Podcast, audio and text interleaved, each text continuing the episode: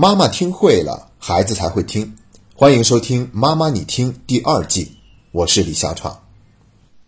从二零零八年开始，每年的九月一号，中央电视台都会推出一档和教育部联合制作的节目，叫做《开学第一课》。这档节目每期都有一个明确的主题，并且会邀请大量的明星和行业精英跟孩子们同台合作。节目内容丰富多彩，寓教于乐，也深受孩子和家长们的喜欢。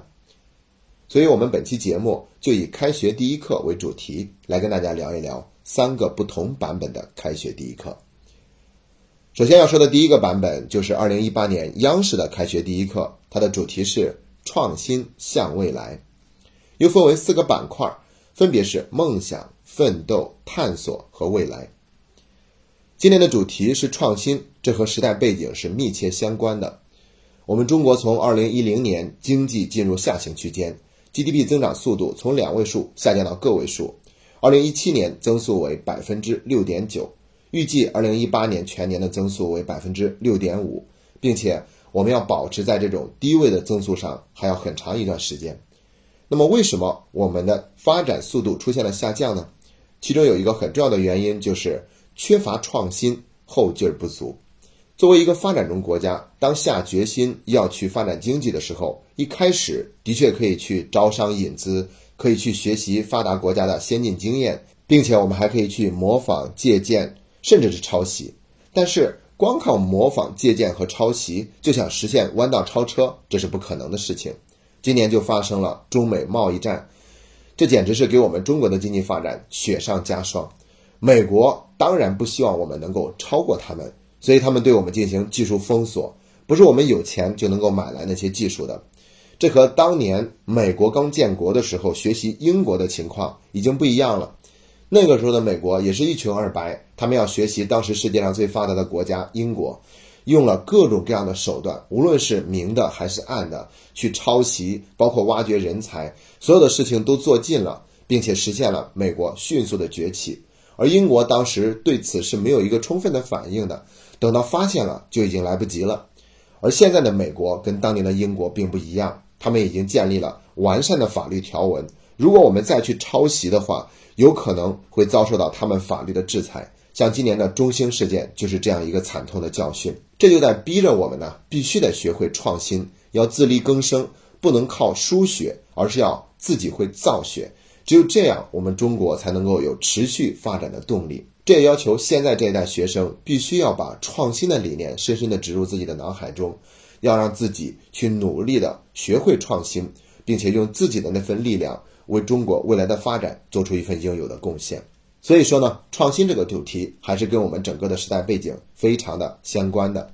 当然了，对于今年的央视的开学第一课，我们还听到了一些不一样的声音，比如说，所有的通知都是让孩子们八点钟守候在电视机前去观看开学第一课，但是足足有十二分钟的广告以后才正式开始，并且这些广告明显都是打给孩子和家长们看的，全都是教育类的，方式都是简单粗暴、重复洗脑。所以有网友戏称说，这根本都不是开学第一课，简直就是广告第一课嘛！央视也是为了挣钱，真的是什么事情都做得出来。其实呢，我也能理解，一个事情一旦体制化、行政化、命令化的时候呢，它就很难变得那么自由，并且那么的真诚。所以，我们不光要聊央视版的开学第一课，还要聊另外两个不同的版本。第二个版本就是上海电视台的公共安全教育开学第一课。它的这个主题是非常明确而具体的，就是针对于安全教育，跟孩子们做一个互动。聊的主题有如何在拥挤场所不受伤害，怎样避免车辆视野盲区，如何利用疏散指示图迅速逃生等公共安全常识和自我保护技能，并且呢，还非常可爱的布置了三条作业。这三条作业都是孩子们在日常生活中就可以完成的。他们还邀请孩子们提交作业。并且还承诺要给那些作业完成非常优秀的孩子颁发一份小礼物。那我觉得呢，上海教育电视台这种做法就非常的值得我们肯定。那大家也可以在网络上搜索一下相关的视频，跟孩子去补上这一节公共教育安全的开学第一课。那我们接着聊第三个版本的开学第一课，它是来自于美国前总统奥巴马2009年9月1日在一所中学做的演讲。演讲的题目是我们为什么要上学。这篇演讲写的特别的平易近人，并且奥巴马本身就是一个非常儒雅的风格，可以说这篇演讲稿也是非常好的开学第一课的素材。那我们接下来就跟大家仔细的分享一下这篇演讲稿的重要内容。我做了一个总结，发现可以用五个关键词来对这篇演讲稿做一个解读。首先，第一个词就是责任。为什么要上学呢？因为一个人进行对自己的教育，这是我们对自己应该负的责任。为什么这么说呢？奥巴马给出了两条理由。第一个理由就是，只有通过学习，你才能挖掘自己的才能，找到自己的特长是什么。第二个原因就是，无论你将来从事什么工作，你都需要接受一定的教育。所以，这是为了我们自己生命负责任的一种态度。那么，我们就必须要好好的学习。这是第一个关键词：责任。第二个关键词是国家。奥巴马是这样说的：“你们今天受到的教育会决定这个国家未来迎接重大挑战时的表现。”并且在后面他还说了这样一段话：“两百五十年前，有一群和你们一样的学生，他们之后奋起努力，用一场革命，最终造就了这个国家。七十五年前，有一群和你们一样的学生，他们之后战胜了经济大萧条，赢得了二战。在二十年前。”有一群跟你们一样的学生，他们后来创建了谷歌、Twitter 和 Facebook，改变了我们人与人之间的沟通方式。因此，今天我想要问你们：你们会做出什么样的贡献？你们将解决什么样的难题？你们能发现什么样的事物？二十年、五十年或者一百年之后，假如那时的美国总统也来做一次开学演讲的话，他会怎样描述你们对这个国家所做的一切？我觉得这段话。不是硬生生的把国家的发展的责任交到孩子的肩膀上，而是要让学生们看到你是有权利去参与其中的。我们非常尊重你的那份贡献，并且热切的期待着他的出现，这样会让每一个孩子多了一份动力。第三个关键词是困难。奥巴马也坦诚，读书的过程中的确有很多的困难，他自己读书的时候就是这样的。但困难不是我们不好好读书的借口。他举了很多人的例子来证明，有很多人比我们困难多了，但他们还是可以去好好的学习。所以困难的确是困难，但它不是我们可以不好好读书的借口。第四个关键词是目标，他在号召每一个同学都定下一个目标。这段话说的非常的朴实，他是这样说的：在今天，我号召你们每一个人都为自己的教育定下一个目标，并在之后尽力的去实现它。你的目标可以很简单，像是完成作业、认真听讲或者每天阅读。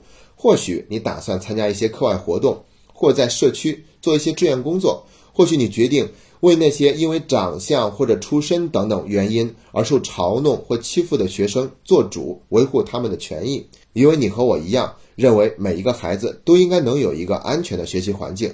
或许你认为该学着更好的照顾自己，来为将来的学习做准备。当然，除此之外，我希望你们都多多洗手。感到身体不舒服的时候，要多在家休息，免得大家在秋冬感冒高发季节都得流感。这段话是不是真的说的非常朴实，并且温暖人心呢？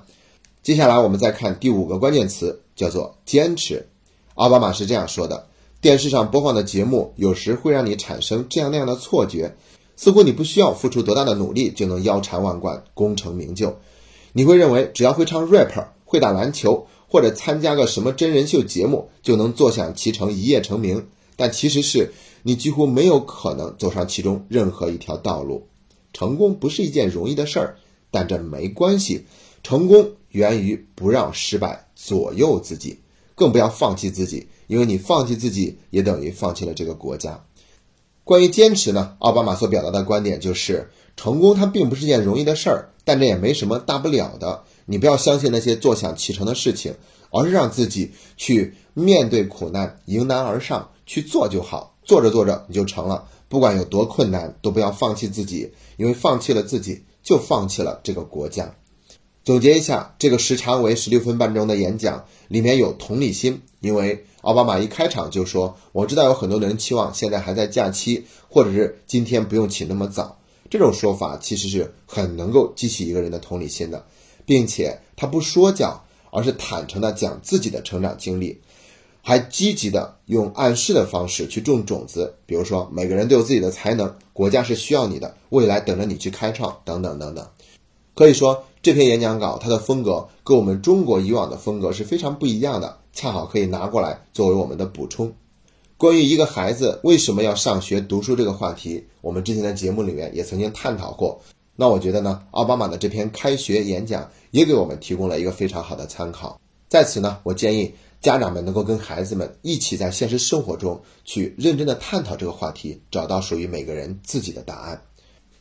好了，这就是我们关于开学第一课的分享内容。祝愿每一个孩子都能够开学顺利，在新的学期实现他自己想要的一切。今天的节目就到这里，谢谢大家。